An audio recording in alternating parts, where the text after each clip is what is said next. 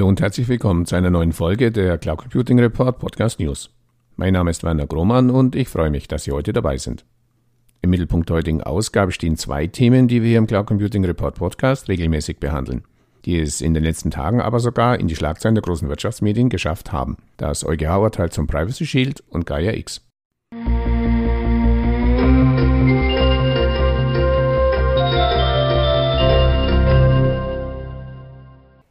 Deutsche Firmen in der Datenschutzfalle. Behörden intensivieren Ermittlungen wegen US-Cloud-Nutzung, titelte das Handelsblatt in einem Beitrag am 13. April. Den Link gibt's wie üblich in den Shownotes. Laut Handelsblatt arbeitet eine Taskforce der Datenschutzkonferenz DSK der Länder und des Bundes an mehreren Fragenkatalogen, in denen Unternehmen in Deutschland wegen der Nutzung von Cloud-Diensten wie Amazon Web Services, Microsoft oder Google ins Visier genommen werden sollen. Das Handelsblatt zitiert den Hamburger Datenschutzbeauftragten Johannes Kaspar, Co-Vorsitzender der Taskforce, mit den Worten: Ziel der Aktion ist die proaktive Ansprache der Unternehmen im Rahmen einer Stichprobe, und zwar unabhängig von Beschwerden. Unterstützung erhält er dabei von seinem Kollegen aus Baden-Württemberg, Stefan Brink, der dem Handelsblatt sagte, dass angesichts einer klaren Rechtslage die Aufsichtsbehörden nicht auf einschlägige Beschwerden warten müssten. Die überprüften Unternehmen müssten dann erklären, auf welcher Grundlage sie US-Anbieter einsetzen und gegebenenfalls den Anbieter wechseln. Na bravo. Die rechtliche Grundlage sieht die DSK Taskforce natürlich im EuGH-Urteil aus dem Juli 2020, auf das ich an dieser Stelle gar nicht näher eingehen möchte. Wer sich nochmals detailliert informieren möchte, gebt einfach EuGH-Urteil Privacy Shield in die Suche im Cloud Computing Report Podcast ein oder hört sich die Folgen 75 oder 85 nochmals an. Zurück zum Handelsblattartikel. Laut Datenschützer Kaspar verlangt der EuGH von den Aufsichtsbehörden unzweideutig, unrechtmäßige Datenübermittlungen auszusetzen. Dies könnte zunächst im Rahmen eines kooperativen Ansatzes erfüllt werden, dennoch können auch Bußgelder verhängt werden, wenn die Unternehmen keine konkreten Maßnahmen ergreifen. Und diese können laut DSGVO bis zu 20 Millionen Euro betragen. Na bravo zum Zweiten. Herrn Kaspars Kollege Brink hat zumindest das Dilemma erkannt, in dem sich viele Unternehmen in Deutschland befinden, wenn er von einer extremen Herausforderung für viele Unternehmen spricht. Er erklärt im Handelsblattbeitrag, das gilt insbesondere für jene Bereiche, bei denen US-Anbieter eine Monopolstellung haben oder marktbeherrschend sind. Und die Politik? Die hat zumindest erkannt, dass es der Wirtschaft wenig nützt, wenn die Politik Abkommen schließt, die dann von den Gerichten wieder kassiert werden. Der Privacy Shield ist ja nicht der erste Fall. Das gleiche Schicksal ereilte ja bereits die Vorgängervereinbarung, das Safe Harbor Abkommen. Und so lautet die Forderung von Herrn Kaspar auch, die europäische Politik ist gefordert, bei der neuen US-Administration auf einen grundlegenden Konzeptwechsel er meint damit die US-Sicherheitsgesetze zu drängen. Gut ist, dass die neue US-Handelsministerin Gina Raimondo bereits vor ihrer Ernennung sagte, dass sie sicherstellen werde, dass es ein Nachfolgeabkommen für den Privacy Shield geben wird, das, Achtung, die Interessen amerikanischer Unternehmen schützt. Was immer das dann in der Praxis genau bedeutet. Während man also auf politischer Seite nun irgendwann einmal zusammensitzen soll, um einen neuen Privacy Shield oder ein neues Safe Harbor Abkommen auszubaldofern, laufen die Datenschutzbehörden nun schon einmal los und verhängen wenn es sein muss, auch Bußgelder. Große Recherchearbeit müssen Sie dabei nicht leisten. Sie müssen nur auf den Referenzlisten der großen Hyperscaler nachsehen. Bei AWS finden Sie dort unter anderem Zalando, BMW oder die Deutsche Bahn, bei Microsoft unter anderem Bosch oder VW und bei Google unter anderem die Deutsche Bank. Zumindest Herr Schrems wird zufrieden sein. Noch im letzten Jahr klagte er über die Reaktion US-amerikanischer Cloud-Service-Provider auf das EuGH-Urteil, they simply will ignore what the Court of Justice said, und forderte die EU-Datenschützer zum Handeln auf. Seine Forderung scheint Gehör gefunden zu haben. Der Pferdefuß, die Zeche will heißen die Buchgelder, werden, sollte es tatsächlich so weit kommen, am Ende nicht die Provider, sondern deren deutsche Kunden bezahlen. Datenschützer Kaspar kann im EuGH-Urteil auch noch etwas Gutes abgewinnen. Im Handelsblattbeitrag erklärt er, insoweit bietet die Entscheidung des EuGH letztlich eine Chance auch für die Idee der digitalen Souveränität in Europa. Vielen Dank, Herr Kaspar. Eine bessere Überleitung zum zweiten Hauptthema dieser Cloud Computing Report Podcast News Folge hätte ich selbst nicht hinbekommen. Digitale Souveränität? Funkt's da bei dem einen oder anderen bei Ihnen? Genau. Digitale Souveränität europäischer Cloud-Nutzer ist, oder soll ich besser sagen war, eines der Hauptziele von Gaia X, der insbesondere von Deutschland und Frankreich gepushten europäischen Initiative für eine europäische Datencloud. Und auch Gaia X schafft es in den letzten Tagen in die Schlagzeilen. Genauer gesagt auf das Online-Portal der Welt. Diese titelte am 5. April Zu langsam, zu spät, Europas Bürokratie bremst wichtigstes Digitalprojekt aus. Ja, leider ist damit GaiaX gemeint. Erste Kritik in puncto Zeitbedarf. Allein für die Gründung der Dachgesellschaft wurden laut Die Welt knapp zwei Jahre und die Unterschrift des belgischen Königs benötigt. Was es mit der königlichen Unterschrift auf sich hat, können Sie nochmals in Folge 78 nachhören. Doch zurück zum Artikel in der Welt. Mittlerweile mehren sich die zweifelnden oder sogar kritischen Stimmen für das Projekt, das noch 2020 von Bundeswirtschaftsminister Altmaier als Digital Moonshot, also digitale Mondmission, gehypt wurde. Dass ich mit meinem für Folge 70 gewählten Titel Gaia X, Mondmission oder Himmelfahrtskommando einmal recht haben würde, hatte ich mir ehrlich gesagt nicht gedacht. Ich fand einfach das Wortspiel toll. Doch auch bei anderen Gaia X-Fans scheint sich mittlerweile Ernüchterung breit zu machen. Bestes Beispiel Eurocloud-Geschäftsführer Andreas Weiß. Was hatte der noch Anfang 2020 im Interview in Folge 56 von den Möglichkeiten der europäischen Datenwolke geschwärmt? Mittlerweile spricht er laut Welt von einem schwierigen Multi-Stakeholder-Prozess. Es geht halt nichts über gepflegtes Englisch. Er habe in dessen Verlauf alle Gemütslagen von Verzweiflung bis Euphorie erleben müssen. Abschließend kommt er zum Schluss, wir managen viele Partikularinteressen. Auch ein schöner Begriff für das Motto, zu viele Köche verderben den Brei. Und auch die von Herrn Weiß im Interview mit mir noch vehement vertretene Forderung, die amerikanischen Hyperscaler in GAIX einzubeziehen, wird mittlerweile differenzierter beurteilt. Die Amerikaner zumindest finden es klasse. Sie haben alle Mitgliedsanträge für GAIA-X gestellt. Amazon erklärt beispielsweise, AWS hat sich von Anfang an an multiplen technischen Arbeitsgruppen das Multiple ist sicher ein Übersetzungsfehler im Zitat im Weltbeitrag für das englische Multiple gleich mehrere.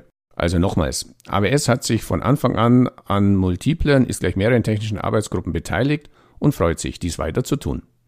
Marktbeobachter wie Forest Analyst Paul McKay vermuten dahinter allerdings eine List. Er mutmaßt im Weltbeitrag, werden die Hyperscale in die GAIX-Organisation aufgenommen, können sie selbst GAIX-Services nach europäischen Standards vertreiben. Nicht ungeschickt. Auch andere Marktteilnehmer scheinen den Braten so langsam zu riechen.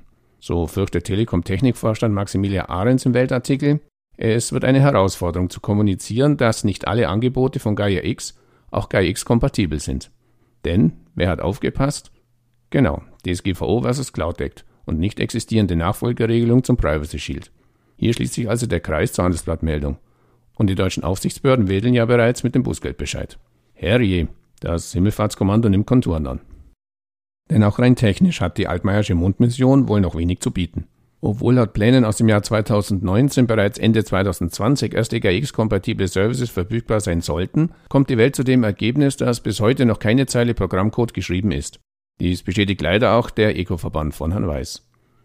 Die Deutsche Telekom zweifelt angesichts der Bürokratie bereits an der Wirtschaftlichkeit. Telekom-Manager Andreas Rickmann wird in einem Podcast, leider nicht unserem, zitiert mit den Worten, es drohe das wirtschaftliche Scheitern ähnlich wie bei der einst als Kommunikationsstandard gefeierten E-Mail. Die E-Mail, da war mal was, ja, ich erinnere mich. Folge, die ersten verlassen bereits das schlingernde, hoffentlich noch nicht sinkende Schiff. Dazu gehört auch die Firma Gridscale. Deren Chef Henrik Hasenkamp, mit dem ich mich noch in Folge 77 auch über Gaia X unterhielt, wird im Artikel in der Welt zitiert mit der Frage, welche Produkte können Sie heute von Gaia X kaufen? Und er gibt die Antwort gleich selbst. Nada. Das ist derzeit das Problem. Und so fokussiert Gridscale sich zukünftig ausschließlich auf das Teilprojekt SCS für den sicheren Datenaustausch. Und auch bei der Finanzierung gibt es eine gute und eine schlechte Nachricht. Die gute, das Bundeswirtschaftsministerium hat fast 200 Millionen Euro locker gemacht für einen Wettbewerb, bei dem 15 Leuchtturmprojekte gefördert werden sollen.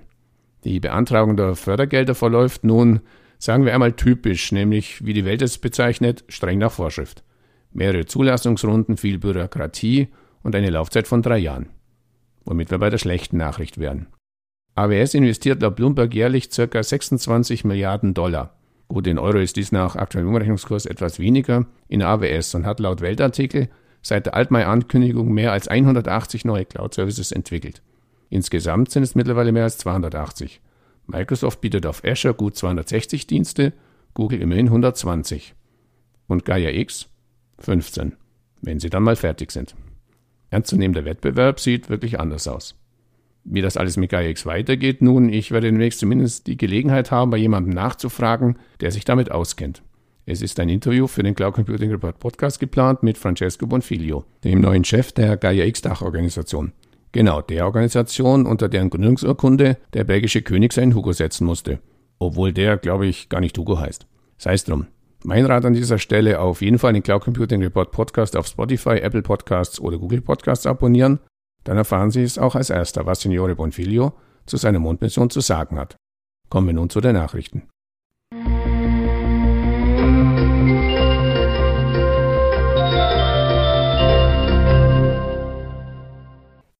Die Hamburger Teamdrive GmbH freut sich über die Auszeichnung Champion bei den Professional User Rating Digital Solutions 2021 in der Kategorie File Sharing.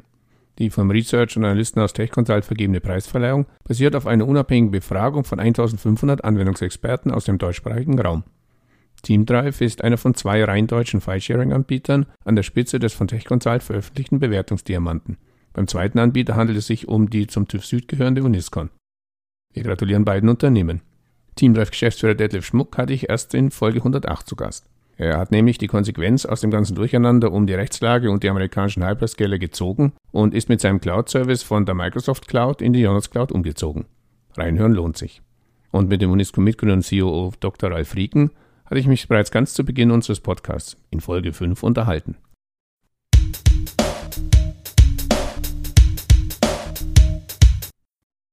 Nachdem die Materna-Gruppe im Jahr 2020 einen Rekordumsatz von 355,1 Millionen Euro erzielte, stellte das IT-Unternehmen jetzt seine Wachstumsstrategie bis zum Jahr 2025 vor. Das Management sieht innerhalb der nächsten fünf Jahre eine Verdoppelung bei Umsatz und Mitarbeitern im Kernmarkt Deutschland, aber auch international mit Kunden in Europa, USA und Asien. Wachstumstreiber ist die Journey to Cloud, ein neues modulares Angebot für Kunden. Als eine wichtige Säule unserer Wachstumsstrategie Mission 2025 investieren wir in den nächsten fünf Jahren einen mittleren zweistelligen Millionenbetrag in den Ausbau unseres Portfolios, in Zukäufe, in Mitarbeiteraufbau und Weiterentwicklung sowie in uns als modernem Arbeitgeber. Neben der bereits marktführenden Positionierung im Enterprise Service Management mit unseren Lösungen zur digitalen Verwaltung und der Passenger Journey liegt ein wichtiger Fokus auf unserem neuen Angebot Journey to Cloud, unseren globalen SAP-Lösungen und Cybersecurity, erklärt Martin Wibbe, Vorstand und CEO der Materna Information and Communications SE. Mit dem neu entwickelten Angebot Journey to Cloud berät und begleitet Materna Kundenhersteller unabhängig auf ihrem Weg in eine zukunftsorientierte IT-Architektur, die auf Standards basiert, aber auf jeden Kunden individuell zugeschnitten ist. Mit diesem Beratungsangebot gelingt es Organisationen, bestehende Applikationslandschaften schnell zu analysieren, zu klassifizieren, zu priorisieren und diese anschließend schrittweise in ein zukunftsfähiges Modell zu überführen. So lassen sich auf Basis moderner Cloud-Technologien beispielsweise innovative digitale Geschäftsmodelle realisieren oder auch proprietäre Applikationen kostenoptimal betreiben.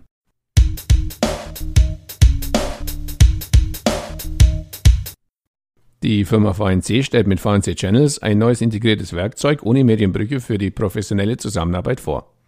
VNC Channels ist ein multifunktionales Collaboration Tool, zum Erstellen, Aufbereiten und Publizieren von Content für die konstruktive Zusammenarbeit und ein effizientes Knowledge Management im Unternehmen. Es vereint die Funktionalität eines Content Management Systems, eines Business Portals und eines Publishing Tools mit optionalen weiteren Kommunikationskanälen wie Messenger, Group Chat und E-Mail unter einer einheitlichen, intuitiv zu bedienenden Oberfläche. Kernelement sind die sogenannten Topics, das sind Informationscontainer in Form von frei formatierbaren Kacheln, Seiten oder Listen, in die Nachrichten, Texte, Bilder, Videos oder Dateien eingebunden werden. Sie werden mit Metadaten getaggt und anschließend gezielt mit der gewünschten Zielgruppe geteilt. Die Kanäle dafür können wie auf Social-Media-Plattformen angelegt, eröffnet, bearbeitet und abonniert werden. Wer mehr über VNC erfahren möchte, sollte sich Folge 104 anhören. Dort hatte ich die VNC-Chefin Andrea Wörlein im Interview zu Gast.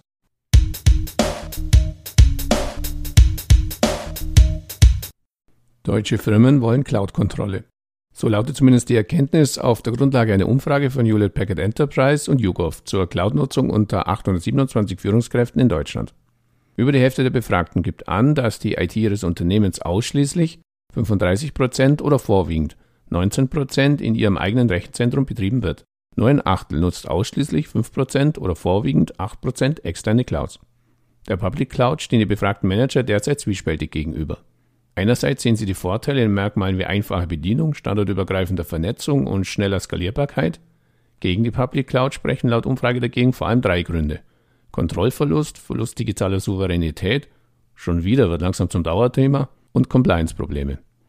Weitere Zahlen und Fakten zur Umfrage gibt es in den Shownotes.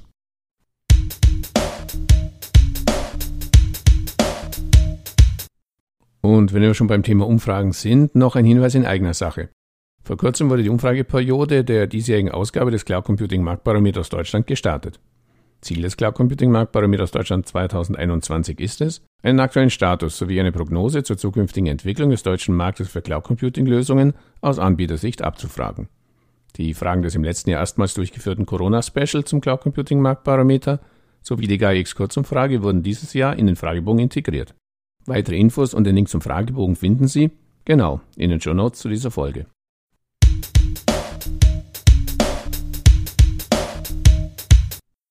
Und was gibt es aus der Initiative Cloud Services Made in Germany Neues zu berichten? Mit Creoline und MXP haben sich zwei weitere in Deutschland ansässige Anbieter von Cloud Computing Lösungen an der Initiative beteiligt. Bereits seit über zwölf Jahren realisiert die Creoline GmbH aus Altenberge individuelle Cloud-Lösungen für Unternehmen. Die MXP GmbH mit Sitz in Augsburg ist Spezialist in der Umsetzung von Internet- und Digitalprojekten.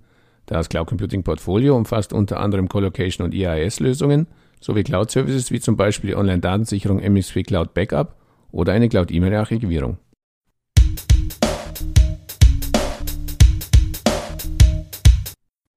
Der Rex Recruiting Award hat bereits Tradition. Zum vierten Mal zeichnen IR Networks als Co-Veranstalter und Rex Systems damit die besten Ideen für erfolgreiches Bewerbermanagement in Deutschland aus. Unternehmen sind deutschlandweit aufgerufen, ihre Ideen und innovativen Lösungen für das erfolgreiche Recruiting bei Rex Systems einzureichen. Den drei Gewinnenden wirken Preise in Höhe von über 10.000 Euro.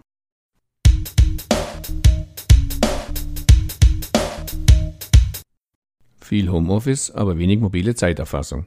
Zu diesem Ergebnis kommt eine aktuelle Studie des Inform Institute für Operations Research and Management, über die Markt und Mittelstand berichtete.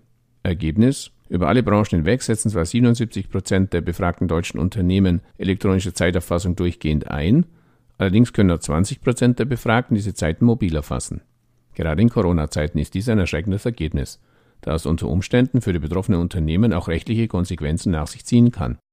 Wie mobile Zeiterfassung auch im Homeoffice funktionieren kann, zeigt die Firma Provantis mit ihrer Cloud-Lösung ZEP.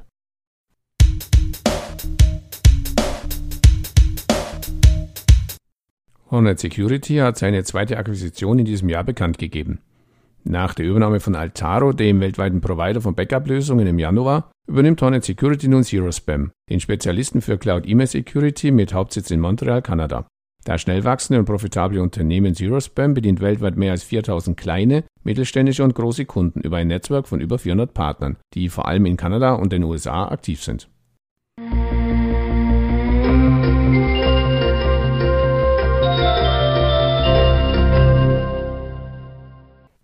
An dieser Stelle herzlichen Dank für Ihr Interesse. Falls Sie regelmäßig an aktuellen News zum Thema Cloud Computing in Deutschland interessiert sind, abonnieren Sie uns am besten auf Spotify, Apple Podcasts oder Google Podcasts oder in der Podcast-App Ihres Vertrauens. Und wenn Ihnen gefällt, was Sie da hören, freuen wir uns natürlich immer über ein entsprechendes Like.